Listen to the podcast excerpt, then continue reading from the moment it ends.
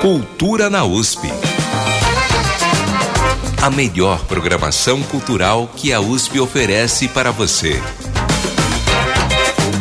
Uma produção Rádio USP e Pró-Reitoria de Cultura e Extensão Universitária.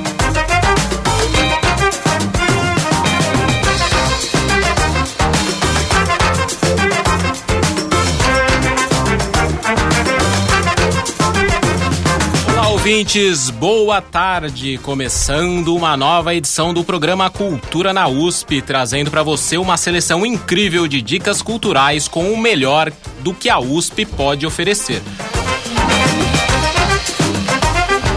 Estamos juntos todas as quintas-feiras aqui na Rádio USP com agenda, entrevistas e uma série de conteúdos para você aproveitar. Você também pode ouvir os nossos programas pelo Spotify e nos sites jornal.usp.br e cultura.usp.br. Ouça quando quiser e compartilhe com seus amigos e familiares. Os conteúdos do programa e outras dicas também estão todos os dias no Instagram, arroba Cultura na USP. Para falar com a gente, envie sua mensagem para o e-mail ouvinte@usp.br ou pelo WhatsApp 11 2648 0042. Repetindo, ouvinte@usp.br e no WhatsApp 11 2648 0042. Eu sou Elcio Silva e estarei com vocês na próxima hora. Hoje, 3 de agosto de 2023, data em que celebramos o fim da censura no Brasil, criada em 1988 para recordar o dia em que a nova Constituição Federal foi votada na Assembleia Constituinte, após mais de 20 anos de ditadura militar no país. Vamos aos destaques desta edição. Conheça o Museu de Anatomia Veterinária da USP, um espaço onde crianças e adultos podem conhecer de perto um acervo que explica todos os detalhes e curiosidades dos animais.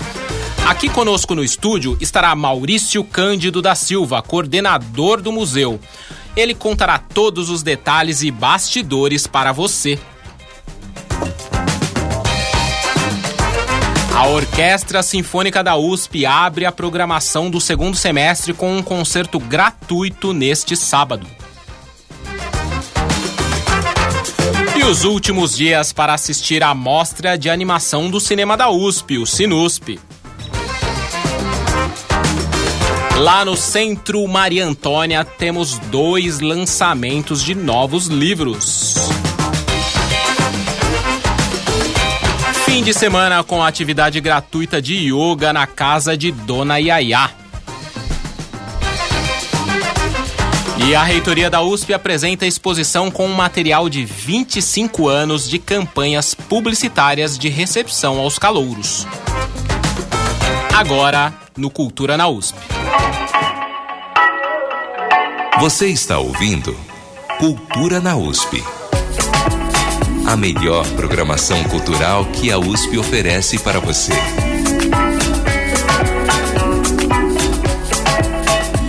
Você gosta de filme de animação? A cada dia que passa, nos deparamos com produções cada vez mais elaboradas que prendem a nossa atenção com temas diversos.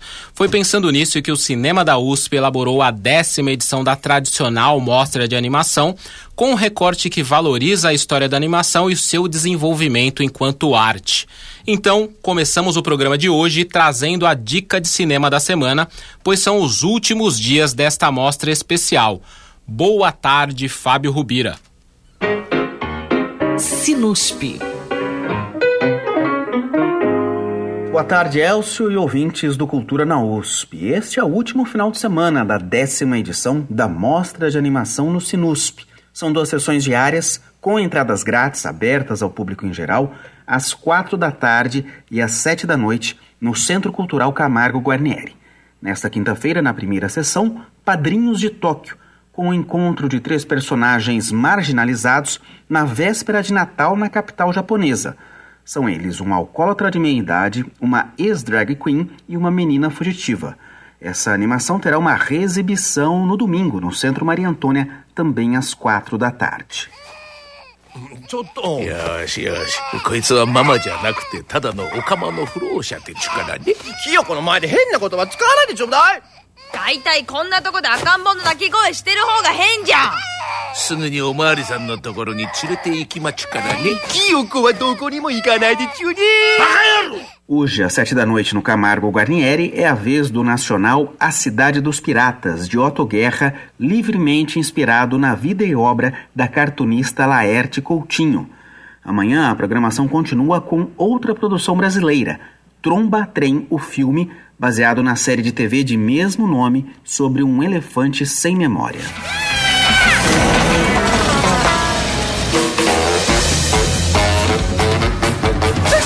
Conhece o Gaja? Não tem bicho melhor pra arrumar um mal feito. Mas agora ele vai atrás da maior treta da sua vida: o seu passado. Pelo menos o meu filme vai ser curto, porque eu não lembro de nada desde que caí daquele dirigível. E dessa vez no cinema, rapaz! Cara, acho que você viralizou Você tá famoso, Gaga! A vida de celebridade é muito estressante. Também na sexta, mas às sete da noite, tem o vencedor da Batalha de Animação, com o mais votado pelo público nas redes sociais do Sinusp. No sábado, a programação gratuita da Mostra de Animação prossegue no Centro Maria Antônia, na Vila Buarque, região central da capital. Às quatro da tarde, a exibição é do francês Aya de Iopulgon, baseado na história em quadrinhos de Marguerite Aboué, da Costa do Marfim. Bienvenue à Yopougon, un quartier populaire d'Abidjan que nous avons baptisé Yop City pour faire comme dans le film américain. Je vous présente Ignace, mon géniteur. Aya, tu me fatigues. Pourquoi tu es toujours en train de me désobéir? Cette belle femme, c'est Fanta, ma mère. Tu poses trop de questions. Mais je n'ai rien dit encore. Tu es trop curieuse. Les nouvelles vont vite dans ce quartier. oh. Mais faire ça à moi J'ai deux meilleurs amis, Adjoa. Je me vois déjà dans mon grand salon de coiffure acheté par mon mari. Fonque la cloche oh Na sessão das seis da tarde do sábado, nova exibição de A Cidade dos Piratas com os personagens de Laerte Coutinho. E no domingo, a mostra termina com Padrinhos de Tóquio, seguido de Your Name, outra animação japonesa sobre dois estudantes que não se conhecem e acabam acordando um no corpo do outro. 別の人の人生の夢なんだこれな もしかして俺たちは夢の中で入れ替わってる？君の全然前世から僕は君を探し始めた確かなことが一つだけある。言おうと思ったんだ。お前が世界のどこにいても必ず会いに行くって。あなたは誰？お前は誰だ？君の名は Mais informações sobre as animações desses próximos dias e também os detalhes da próxima mostra em www.usp.br/sinusp e nas redes sociais. Fábio Rubira para o Cultura na USP. Sinusp. Obrigado, Rubira! E para você que gosta de animação, corra, pois são os últimos dias. Lembrando que o Sinusp é totalmente gratuito. Excelente oportunidade para curtir um bom filme em uma sala de cinema moderna e aconchegante. E agora vamos dar as boas-vindas ao nosso convidado de hoje, Maurício Cândido da Silva, que é coordenador do Museu de Anatomia Veterinária da USP. Ele é historiador com especialização em museologia, mestrado e doutorado em arquitetura e urbanismo e pós-doutorado em museologia com pesquisa sobre coleções e museus universitários. Também é professor do curso de pós-graduação em Museologia, Colecionismo e Curadoria do Centro Universitário Belas Artes de São Paulo e membro ativo do Conselho de Administração do Comitê Brasileiro do Conselho Internacional de Museus. Olá, Maurício, obrigado pela sua presença aqui no nosso estúdio. Boa tarde, Elcio. Muito obrigado pelo convite. Legal. Para começar a nossa conversa, vamos falar para o nosso ouvinte uma breve apresentação do que é o Museu de Anatomia Veterinária. Bom, antes de tudo, é, o Museu de Anatomia Veterinária da Faculdade de Medicina Veterinária e Zootecnia da USP é um museu universitário. Né? Isso já dá um perfil bastante digamos assim, delimitado para o museu, né? Ou seja, o que quer dizer isso? Que é um museu que ele está não só sob a administração universitária, mas é um museu engajado com a, o ensino, a pesquisa e a, a extensão. Né? Ele é um museu de unidade, né? A Universidade de São Paulo possui dezenas de museus, né? e muitos deles se assemelham ao Museu de Anatomia Veterinária, ou seja, estão dentro de uma unidade de ensino, de pesquisa ou extensão, ou seja, dentro de uma faculdade, ou dentro de uma escola, ou dentro de um instituto. Né? Então, ele é um museu que possui coleções é, didáticas, coleções é, voltadas para a disseminação do conhecimento da medicina veterinária como um todo.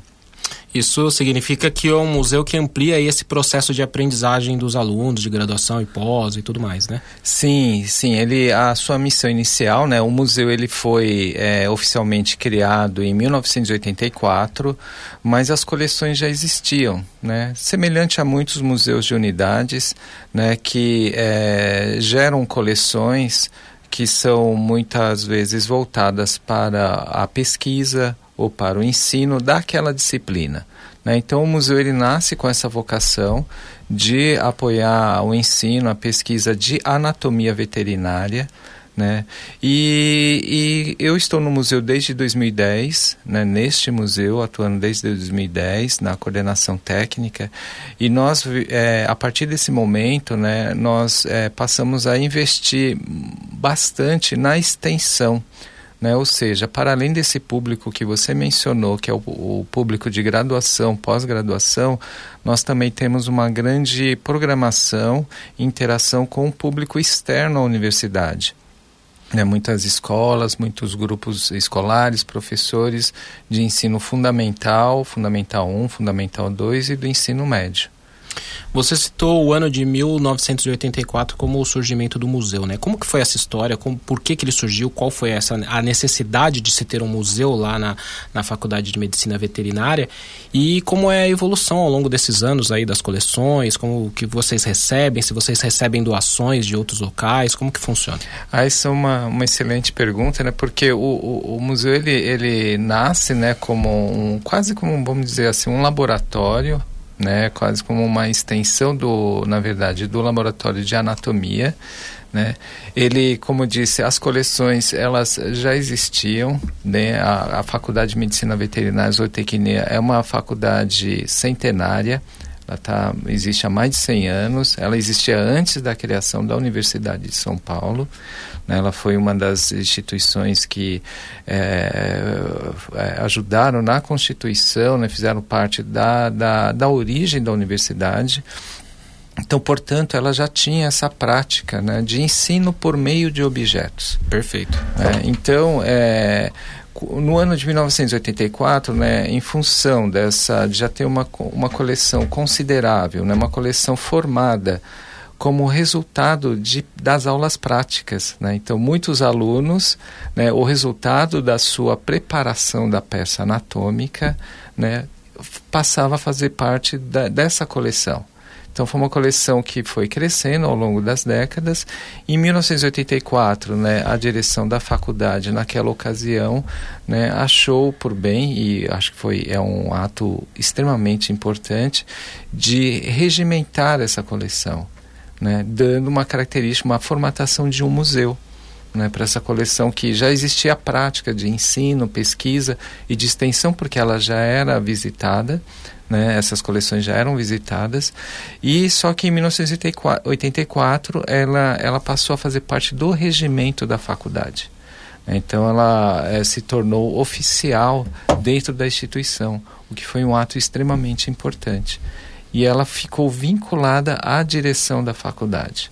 Né? Então, é, ela se, digamos, se oficializou dessa forma, dando uma regimentação né, uma regulamentação para essa coleção né, e tornando ela oficial no, dentro da instituição.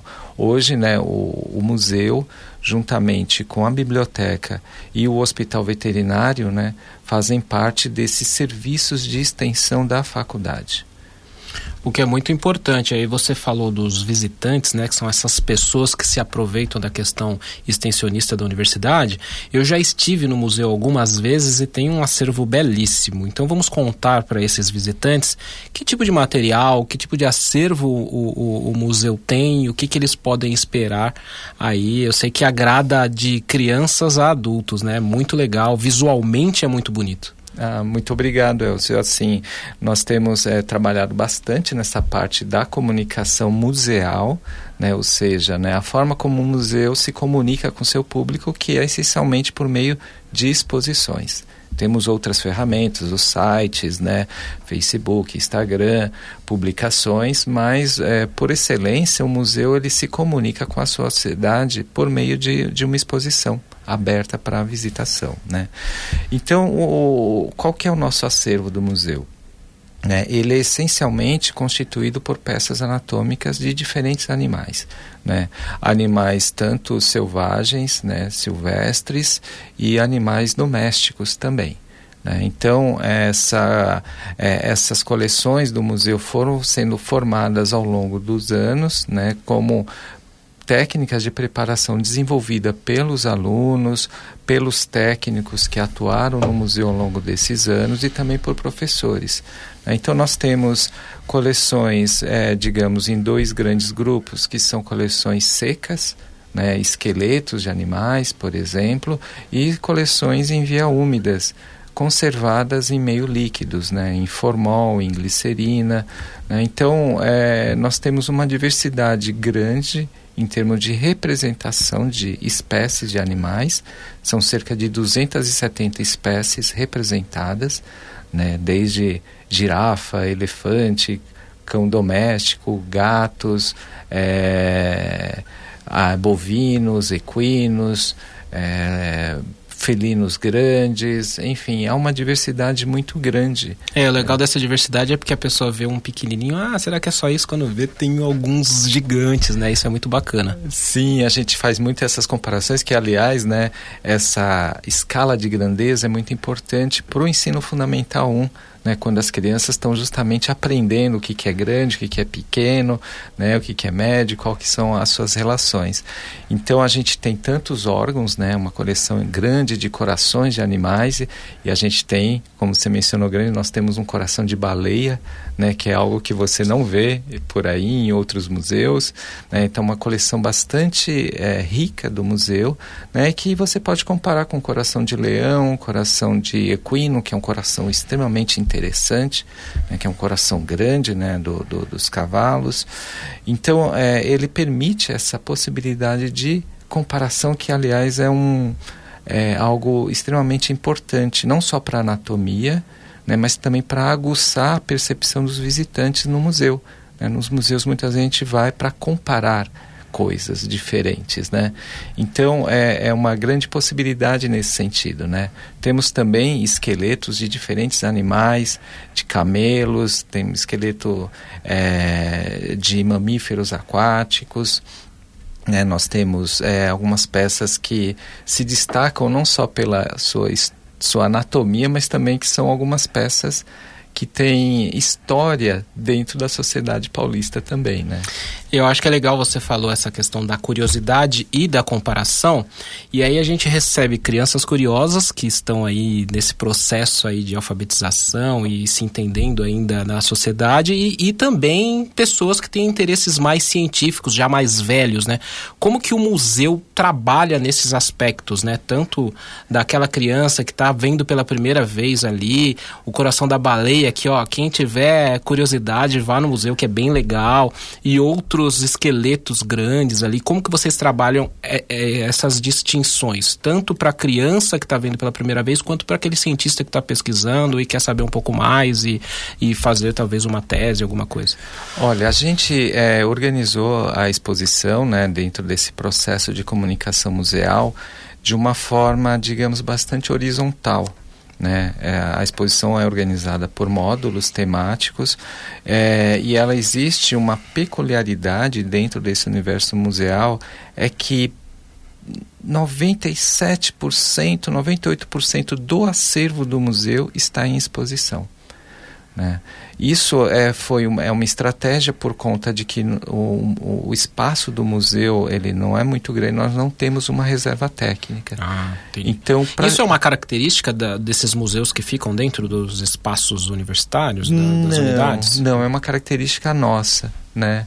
Até porque eu acabei não mencionando, mas eu já retomo isso, essa questão dos diferentes públicos que a gente atende, mas é importante frisar que a USP possui quatro grandes museus. Sim. Né, que é o Museu de Arqueologia, Etnologia, o Museu de Zoologia, o Museu de Ipiranga, né, o Museu Paulista, e o Museu de Arte Contemporânea, que são os nossos museus estatutários, que são museus de porte internacional, né, que eles têm uma outra estrutura, né? Inclusive tivemos aqui com a professora Ana Magalhães que ela falou sobre a exposição que fala exatamente desses quatro grandes museus da USP que esteve em cartaz lá no MAC, não sei se já terminou, mas é o 4 em 1 Museus da USP, né? Sim, uma bela exposição, né? E, e que a gente, assim, o que eu venho trabalhando também nessa riqueza do patrimônio museal que a USP tem, que são esses museus de unidades, né?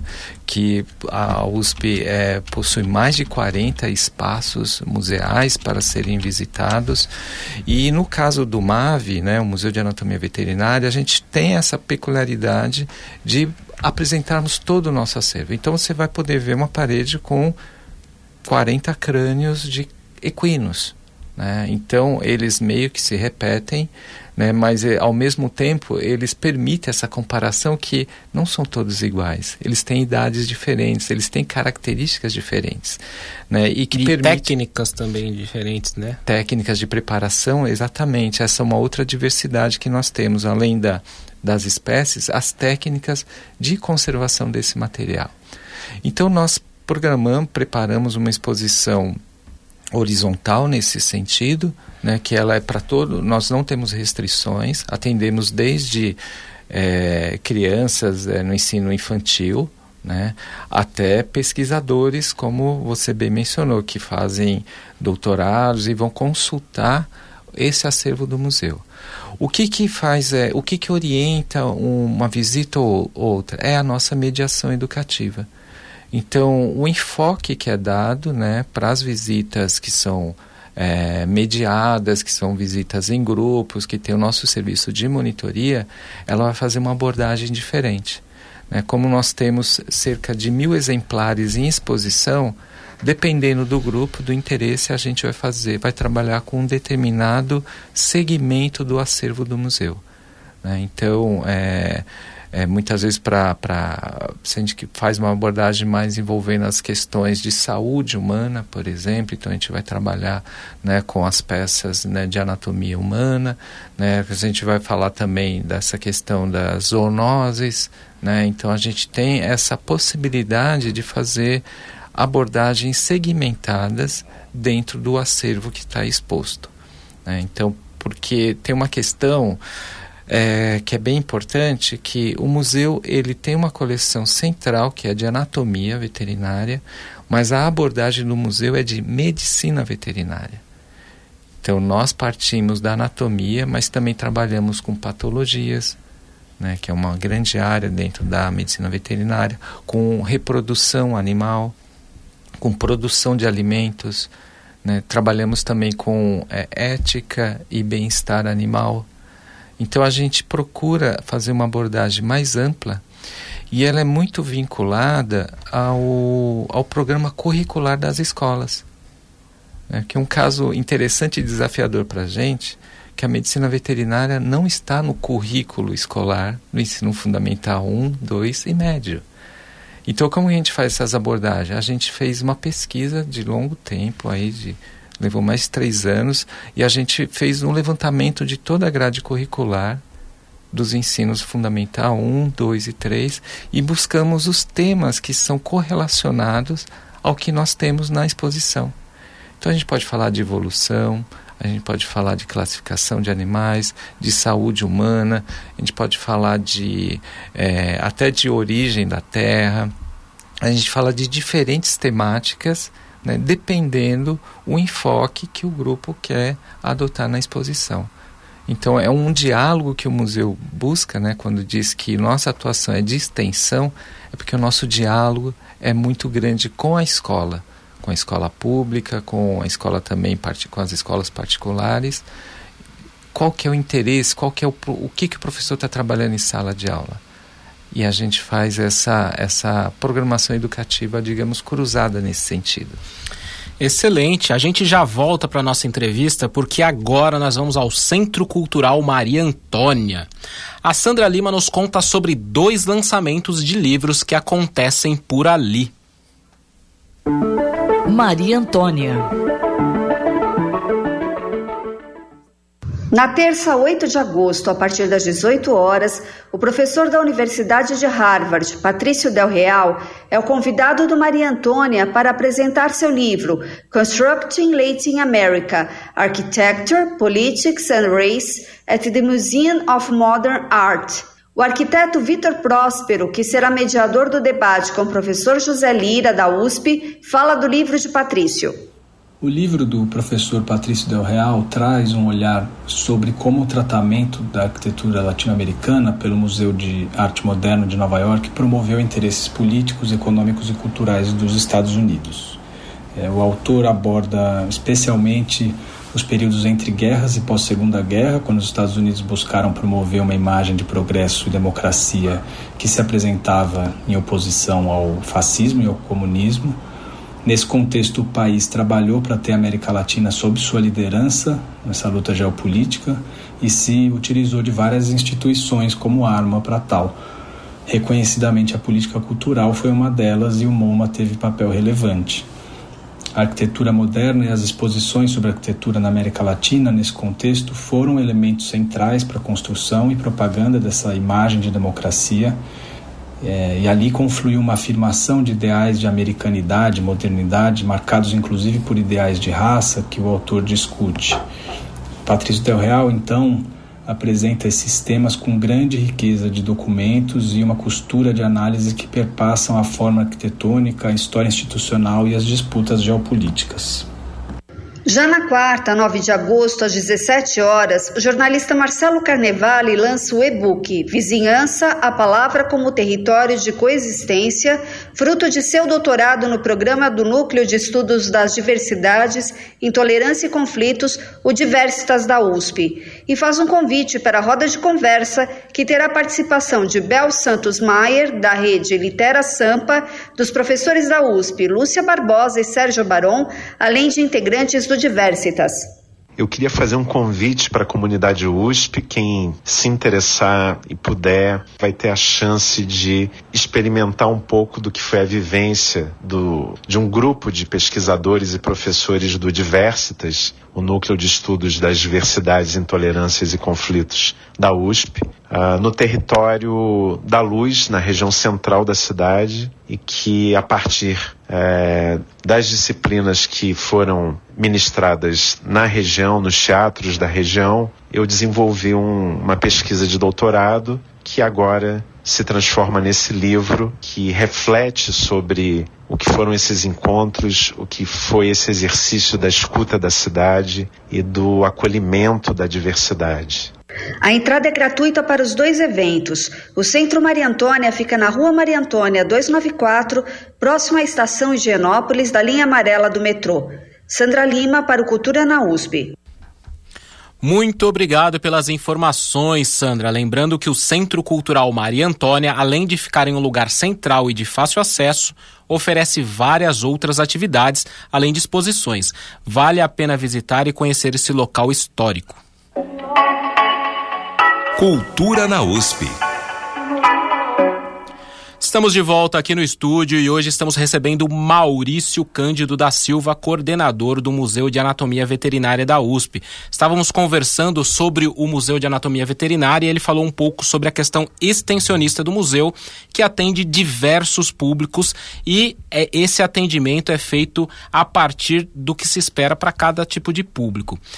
Maurício, é, além desse atendimento é, amplo que vocês fazem, né, não só para escolas públicas e particulares, mas também para pesquisadores, é, como é feito o preparo desses animais que ficam em exposição no museu? Quais são as técnicas utilizadas e quem executa esse trabalho lá no Museu de Anatomia Veterinária? Bom, a gente tem é, diversas técnicas de preparação né, para essas peças, né, que, aliás, é, exige um conhecimento é, bastante significativo de, é, de preparação, né, que a gente chama técnicas de preparação e de conservação. Muitas vezes também é uma técnica de evidenciar né, certas estruturas anatômicas de algum órgão, enfim, de algum animal que se queira, né?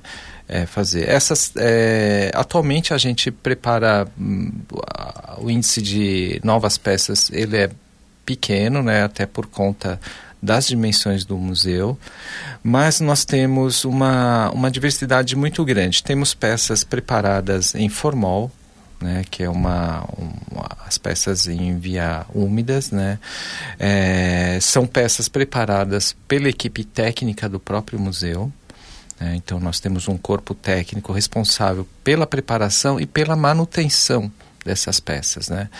É, temos uh, é, peças conservadas em glicerina, né, que vem, é, de certa forma, substituindo até onde é possível as peças preparadas em formol. Né, o formol é bastante agressivo, né, um material que ele até é um, bem perigoso de mexer com ele. E a glicerina, né, ela facilita o manuseio das peças. Né. É, peças, é, esqueletos, que a gente chama técnica de osteologia, né, que é a retirada de todo o tecido mole, né, então de animais, obviamente, vertebrados. Né, então a gente tem a preparação desses, dos esqueletos e da montagem né, dos animais quando isso é possível. Né? A gente tem vários exemplares com esqueleto completo montado que dá uma boa dimensão da anatomia desse animal. Eu fico só imaginando, eu vejo aqueles animais grandes ali, o quão difícil não deve ser a montagem. Sim, ela é muito difícil, né? A gente fazer, né, você imaginar que, por exemplo, você no caso, a gente tem um esqueleto de um elefante que foi preparado por. Ele foi enterrado, né? Porque não teria como se fazer um outro procedimento é, desse, né? Ali no, no museu, por uma questão de espaço. Né? E depois de um período ele é desenterrado e você depois tem a limpeza dos ossos e depois toda a montagem dele, né, na posição correta, na sua, numa postura correta, é algo bastante complexo e esse, mesmo. E esse preparo, quando vocês enterraram, foram vocês mesmos ou vocês tinham uma outra equipe para é, fazer isso? Precisa envolver muito mais pessoas, né? É, no caso do elefante, é uma peça já que tem muito mais tempo, né? Ela já foi preparada na década de de 80 mesmo após né, a criação do museu. Então, é, envolve-se alunos, enfim, muitas pessoas são envolvidas nesse processo. Né? É, algumas dessas peças vieram do Zoológico de São Paulo, né? e lá eles têm um centro de compostagem. Né? Então, o material, quando chega para a gente, ele já chega parcialmente limpo, no caso dos esqueletos, né? e a montagem se fez posteriormente no museu. Né? A gente tinha um, um técnico é, fabuloso nessa montagem, mas que ele acabou se aposentando e a gente não conseguiu repor né, esse quadro técnico. Então hoje a gente atua muito mais na manutenção. Quando a gente quer fazer uma peça nova, a gente muitas vezes contrata uma empresa para fazer esse procedimento. É, mas temos técnicas também que são chamadas de, de corrosão, né, que a gente para expor as artérias, as veias, né, então ele é um processo de é, que se faz também a fixação do órgão e depois o órgão ele é, é sub, ele é imerso numa é feito uma injeção de látex, né, na, na, na enfim, na parte venosa e depois a, o órgão ele, é, ele vai é, ele é imerso numa substância ácida, então que acaba decompondo e ficando somente a parte é, do látex, né? É, temos também peças dissecadas, né? então que é onde é retirada toda o meio líquido do, do órgão ou enfim da, da peça e a gente tem essa estrutura quase digamos mumificada então existem diversas técnicas o museu também é um, um local para se visualizar né? é interessante você pensar que vão muitos pesquisadores muitos técnicos não olhar os órgãos mas vão olhar também a técnica como que ela foi feita né? Então, hoje, é nosso papel, pelo menos é, o que eu me dedico bastante, é conservar o que o museu tem. Né? Então, a gente conserva tudo, inclusive uma coleção de peças taxidermizadas, né? conhecida também muito, muitas vezes vulgarmente como é, empalhados.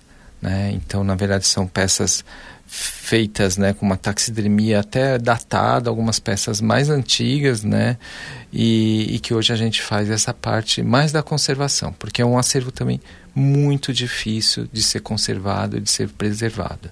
Então a gente se dedica bastante para isso nos dias atuais também. Ah, isso é muito importante. Você já citou aí é, que o museu ele já veio com uma estrutura, né, com a, boa parte desse acervo já veio originalmente, né, do curso, né, e também é, agora citou aí doações do Zoológico de São Paulo. É, como são feitas essas doações? Vocês recebem doações de particulares ou não? É, de outras instituições? Como que funciona isso para o nosso público saber?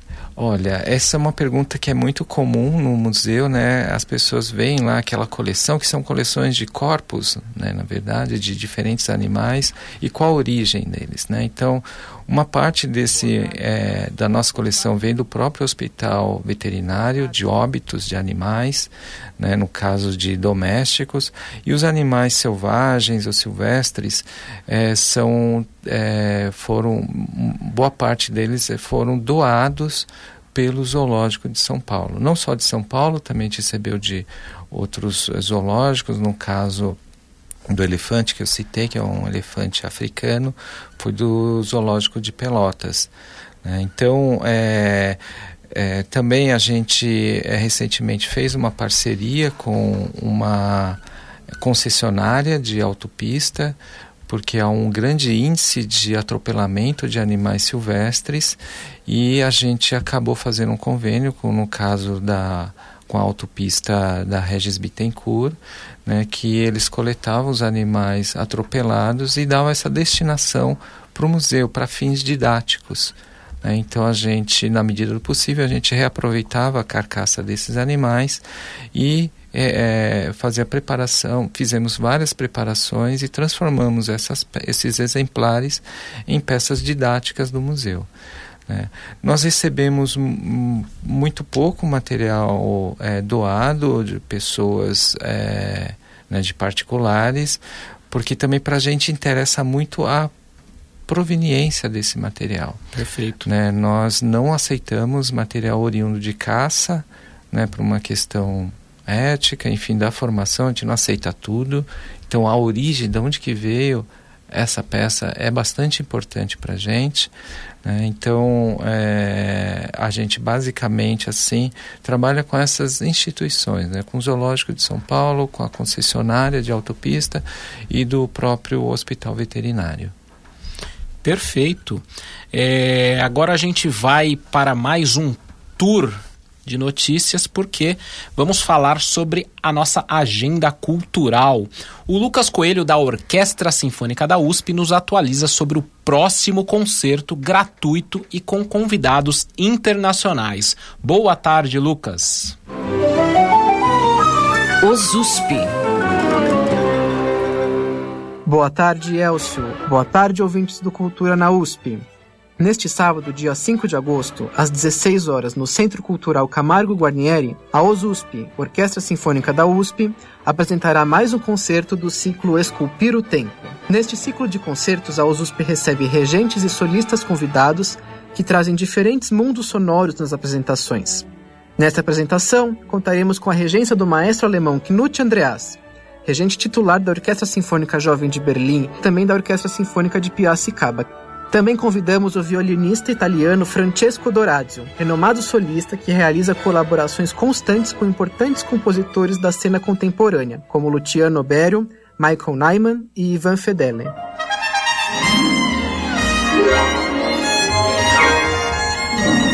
O concerto terá a estreia brasileira da ópera Zephyr, uma das colaborações de Dorazio com o compositor Terry Riley, pioneiro da música minimalista. A obra é inspirada na lenda de Zéfiro, o deus do vento oeste na mitologia greco-romana, que traz sonoridades flutuantes e místicas para o concerto.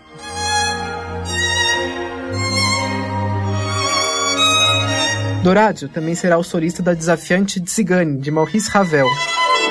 A obra é uma rapisódia de temas inspirados pela sonoridade húngara. Segunda parte do concerto será dedicada à Sinfonia número 4 de Ludwig van Beethoven, com suas construções explosivas e inventivas da forma musical.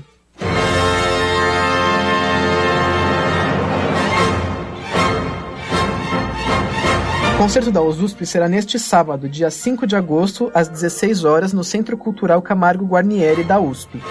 A entrada é gratuita solidária, em que sugerimos a doação de um quilo de alimentos não perecíveis que serão doados para comunidades do Butantã. Esperamos vocês lá! Olha que legal, temos estreia brasileira com Terry Riley, além de Ravel e Beethoven. Obrigado pela dica, Lucas. Lembrando que o Centro Cultural Camargo Guarnieri fica aqui no campus USP, no Butantã, e a entrada é totalmente gratuita. Mas não se esqueça de ajudar nessa campanha solidária e importante da USP. Doe alimentos não perecíveis que serão entregues para comunidades carentes. E também tem aula de yoga gratuita no domingo. A instrutora Bruna Gabriela tem os detalhes. Centro de Preservação Cultural, Casa de Dona Yaya. Namastê! No próximo domingo, dia 6 de agosto, eu vou conduzir uma prática de Hatha Yoga na casa da Dona Yaya às 11 horas da manhã. Para quem ainda não conhece, é um imóvel tombado que fica no bairro do Bexiga e que é sede do Centro de Preservação Cultural da Universidade de São Paulo. É um lugar incrível que vale a pena visitar, que traz reflexões sobre questões de gênero e de saúde mental. Lá você também vai poder visitar uma exposição que está em cartaz que conta a história da sua antiga moradora, a Dona Yaya. Então, se você quiser fazer um passeio cultural e ainda aproveitar para dar uma pausa na sua rotina, Vem comigo. A prática de Hatha Yoga ela é acessível para todos os corpos. Se você nunca praticou, fica tranquila, porque durante a prática são feitas correções e adaptações se necessário. E não, você não precisa ser flexível, você não precisa ser zen, você não precisa ser a pessoa mais calma do universo para praticar yoga. Muito pelo contrário. A prática está aí justamente para nos ajudar a lidar com as nossas inquietações, para lidar com a nossa rigidez física, mental e emocional, e para ajudar a trazer um estado de presença diante de tantas demandas que nos consomem no dia a dia. Durante a prática, são utilizadas técnicas meditativas, corporais e respiratórias, que te ajudam a se conectar com a sua essência, para se voltar para dentro então é só colocar uma roupa confortável e ir para casa da Dona Yaya. A aula é gratuita, não precisa fazer inscrição e não precisa levar o tapetinho, porque nós montamos um tapete de EVA para que vocês possam fazer uma prática de forma segura e confortável. Eu espero vocês lá. Namastê! Obrigado, Bruna Gabriela, do Centro de Preservação Cultural da USP. Repetindo então, a atividade é neste domingo, dia 6, às 11 da manhã, na casa de Dona Yaya. O endereço é Rua Major Diogo 353, no Bexiga. A participação é totalmente gratuita. Venha! Cultura na USP. Estamos de volta aqui no estúdio e hoje conversamos com o coordenador do Museu de Anatomia Veterinária da USP, Maurício Cândido da Silva. Se você perdeu alguma parte dessa conversa ou alguma dica cultural da nossa agenda, fique tranquilo que logo mais todo esse conteúdo estará disponível online no Spotify e nos sites jornal.usp.br e cultura.usp.br. Maurício, a gente estava falando um pouco sobre o, o, Museu de Anatomia Veterinária, falamos um pouco das peças, né, das doações, e agora eu queria saber é, qual a importância de oferecer um museu como esse para o nosso público, para o público de São Paulo.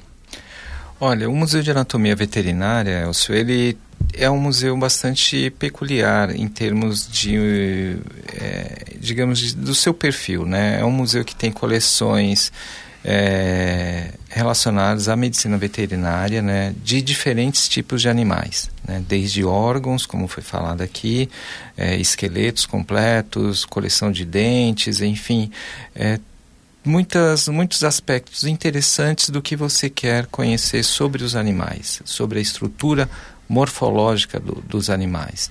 Né? E ele ocupa, digamos assim, um nicho bem importante, apesar de a gente ter outros museus, digamos, relacionados à biologia, né? mas voltado para a medicina veterinária, é um museu bastante exclusivo. Né? E é, eu estou bem seguro em dizer, até porque eu conheço muitos museus universitários brasileiros, né, o Museu de Anatomia Veterinária ocupa um papel bem importante, não só no nosso estado, mas no país. Ele é uma importante referência né, em termos de coleções, em termos de técnicas, como a gente foi falado aqui, é, e também de apresentação para o público, ou seja, essa interface da sociedade, da, da universidade com a sociedade. Né? Então ele é e não só com a sociedade, digamos no sentido mais amplo, mas com a comunidade uspiana também.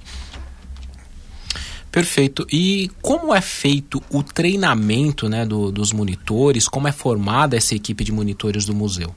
É, a parte de, dos monitores é uma parte bem importante. Né? O Museu de Anatomia Veterinária, para dar um contexto né, dessa importância, é, ele recebe aí, em torno de 13, 14 mil visitantes por ano. Dessa, desse, dessa quantidade de, de museus, o que para a gente é um volume bastante significativo por se tratar de um museu que fica dentro de uma escola, né, dentro de uma faculdade, né, dentro do campus universitário, né? É, cerca de 75% desse público é composto por grupos escolares. Né? Então, que dá um volume bastante significativo. Em 2019, para trazer uma informação para você, a gente recebeu 254 escolas ao longo do ano. Né? Então, é, e quem faz essa abordagem são os monitores. Né? Esses monitores, né, eles é, são é, alunos da Universidade de São Paulo, são bolsistas, né? A gente atende, é, digamos assim, uma, tanto escolas públicas quanto escolas privadas. Né? E o, o, os bolsistas têm uma, uma, uma atuação bem significativa. Né? Eles recebem é, bolsa pelo Programa Unificado de Bolsas da USP, que aliás já deixo uma propaganda aqui, o período de inscrição para os alunos é, para os novos bolsistas está aberto nesse momento, Isso né? é importante então, destacar. É, quem, quem tiver os, os alunos de graduação da USP que tiver interesse, né, pode entrar lá no, no sistema do PUB. De qualquer área? De qualquer área. A gente recebe, né, de alunos é, de, das humanas, exatas, né, e biológicas. Nós temos é, a maior parte, naturalmente, é de alunos da medicina veterinária. Né? E esses alunos eles recebem é, um, um, treinamento né, sobre basicamente né, de, dois, é, de dois campos. De um lado, né, sobre o que é anatomia, né, os vários é, sentidos da anatomia, dessa anatomia que está presente no museu, e, por outro lado, né, quer dizer, uma informação sobre o acervo do museu, que também vai colaborar para a formação deste aluno, e, por outro lado, uma formação sobre o que é comunicação museal, né, e essa comunicação museal é, voltada para a extensão. Então, ele passa por um período de mais ou menos dois meses de treinamento né, para que ele possa ter segurança e para o aluno também é importante esse estar diante de uma escola dentro de um espaço universitário. Né? Então é um espaço que está relacionado ao ensino não formal. Né? Então esse aprendizado que se dá fora do ambiente escolar, que é extremamente importante na formação dos alunos e também no apoio dos professores. Então a gente É, atualmente a gente tem nove bolsistas que fazem o atendimento, sobretudo para os grupos escolares. Né? E muitas vezes o visitante, que a gente chama de espontâneo, que corresponde a esses outros 25%, ele tem um desejo de uma visitação mais livre, enfim, mas se também ele desejar que seja apresentado durante a visita, o museu seja apresentado durante a sua visita, a gente fica à disposição. E o museu tem uma bancada interativa onde o público pode tocar, manusear e ver um pouco dessas peças aí que vocês é, exibem lá, né? Como é essa interação, a reação das pessoas? Tem alguma curiosidade interessante? Muito, né? Porque até a gente colocou, ela está no circuito de visita, né? Ela fica ao final do circuito, né? Porque no museu, né? A gente não pode tocar nas coisas, né? É, né? Existe um, um pouco essa regra museal e ela não é é, sem propósito, porque são peças que precisam ser conservadas, né? certo. né? E muitas vezes algumas peças até são preparadas com reagentes químicos, né? Pode causar algum tipo de alergia ou, enfim, algum mal-estar na, na, na no, nos visitantes. Então nós preparamos uma bancada que fica ao final do circuito de visita, que é justamente com as coleções, um conjunto de peças que para sentir a textura, né? Do que é um osso, né, do que é um crânio, o peso, né, temos peles com penas, peles com pelos, peles com escamas e é, esse aprendizado com o toque, né, das mãos, você sentir o material, ele é bastante importante.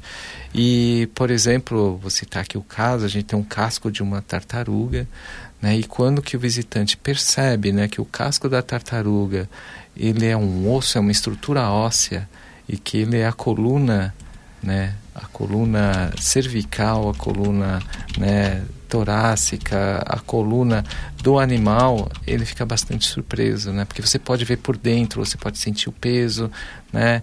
E a partir daí também não só é, é essa, essa essas sensações, né, aprendizado pelas sensações, mas você consegue observar, manusear a peça, é algo realmente bastante é, interessante aí, o público tem uma boa reação em relação a esse, é, essa interação. É difícil conter as crianças, né? Então eu acho que é um momento que ela extravasa ali, toda Com aquela certeza. vontade que estava antes, né? Com certeza. A gente até anuncia, fala, olha, breve você vai poder pegar, né, algumas peças, né?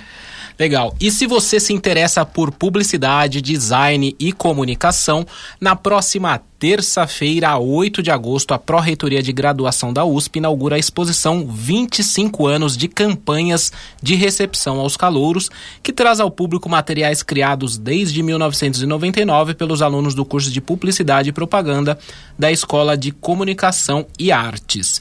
Vamos saber mais detalhes com Luciana Delfini, da Pró-Reitoria de Graduação da USP, que está cuidando dessa mostra. Boa tarde, Luciana. Boa tarde, Elcio e todos os ouvintes do Cultura na USP. Trago a vocês um convite para a exposição 25 anos de campanhas de recepção aos calouros, que tem início agora no dia 8 de agosto e vai até o dia 8 de setembro no espaço Integração e Memória. O objetivo dessa exposição é compartilhar e celebrar com todos vocês uma iniciativa que surgiu na gestão do reitor professor Jacques Markovic e a partir de 1999, sob a coordenação coordenação do professor Dorinho Bastos, os alunos do curso de Publicidade e Propaganda da Escola de Comunicação e Artes da USP, a ECA, desenvolvem mensagens publicitárias que comunicam de forma empática os valores humanos que a universidade cultiva, banindo qualquer forma de violência e discriminação. Esperamos todos vocês. A Pró-Reitoria de Graduação agradece. Exposição 25 anos de campanhas de recepção aos calouros.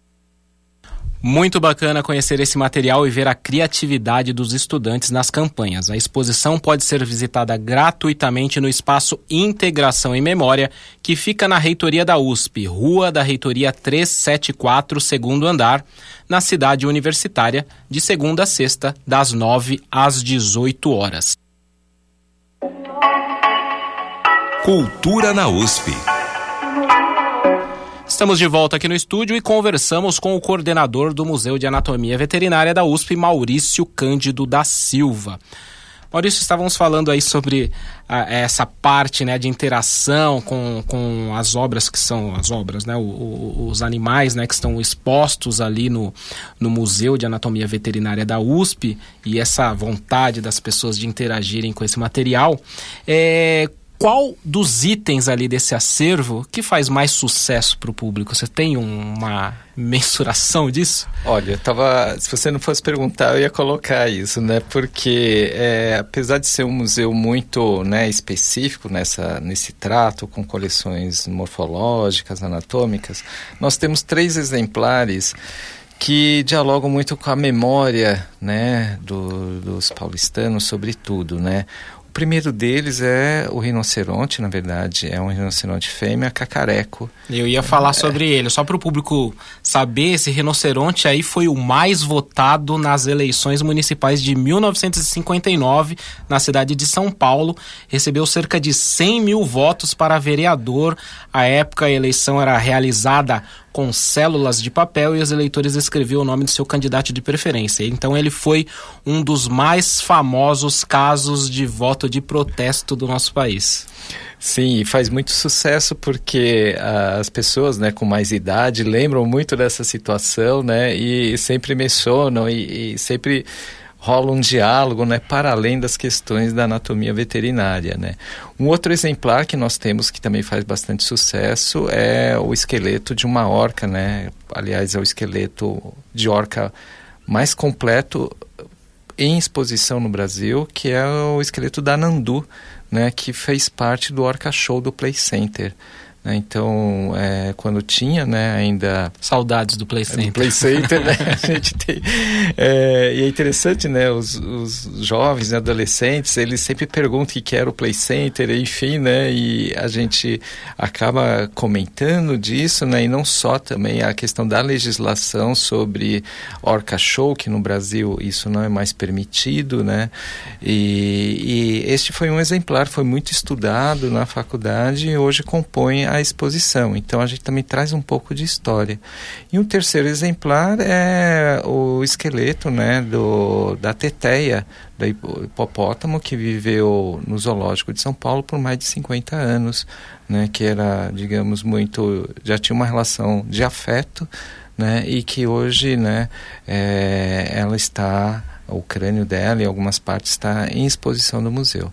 Então são pelo menos três referências, né, além do citado já Coração de Baleia, né, que fazem é, bastante sucesso, enfim, além de todo o contexto do acervo do museu. Perfeito. Então vamos finalizar né, essa entrevista. O tempo urge, né? Acaba muito rápido. Essa conversa poderia ficar muito mais tempo. Mas convide o nosso público para visitar o Museu de Anatomia Veterinária. Bom, é, estão todas e todos convidados né, a visitarem o Museu de Anatomia Veterinária. Ele fica aberto de terça a sexta-feira, das 9 às 5 da tarde, aos sábados, das 9 às 2 da tarde. Nós fazemos um grande esforço para abrir o museu aos finais de semana, que muitas vezes as pessoas não podem visitar durante a semana, e para isso os bolsistas, os monitores são fundamentais. Né? E temos também o site do museu, basta você colocar lá Museu de Anatomia Veterinária, ele é o dos primeiros a aparecerem lá no, sistema de busca. Temos a página no Facebook, no Instagram do museu. E eu recomendo, sou um pouco suspeito para falar disso, mas é um museu que você vai se surpreender bastante, né?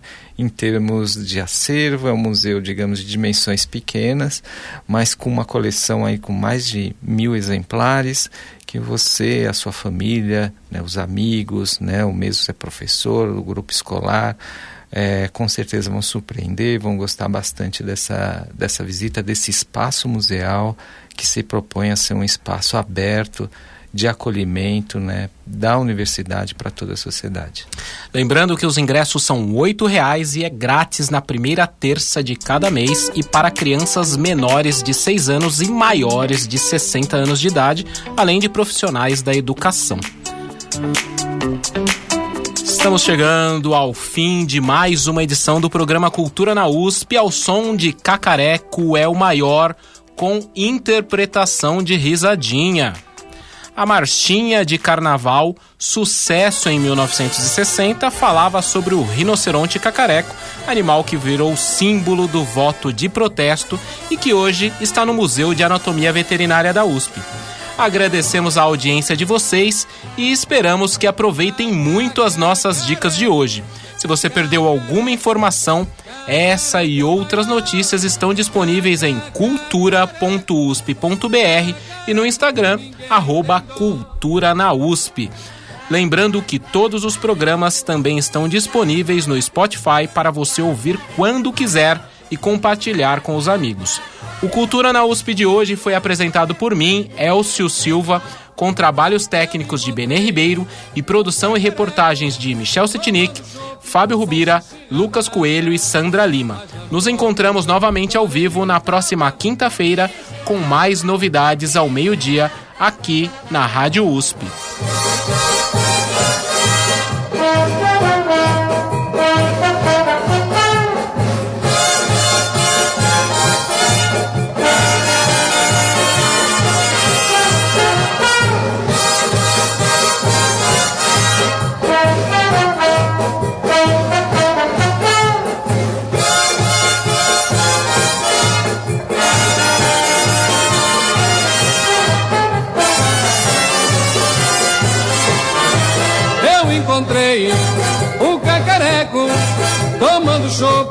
Salsicha e rabanada. Mas lá no bloco da vitória ele gritava: Aqui gerada, aqui gerada.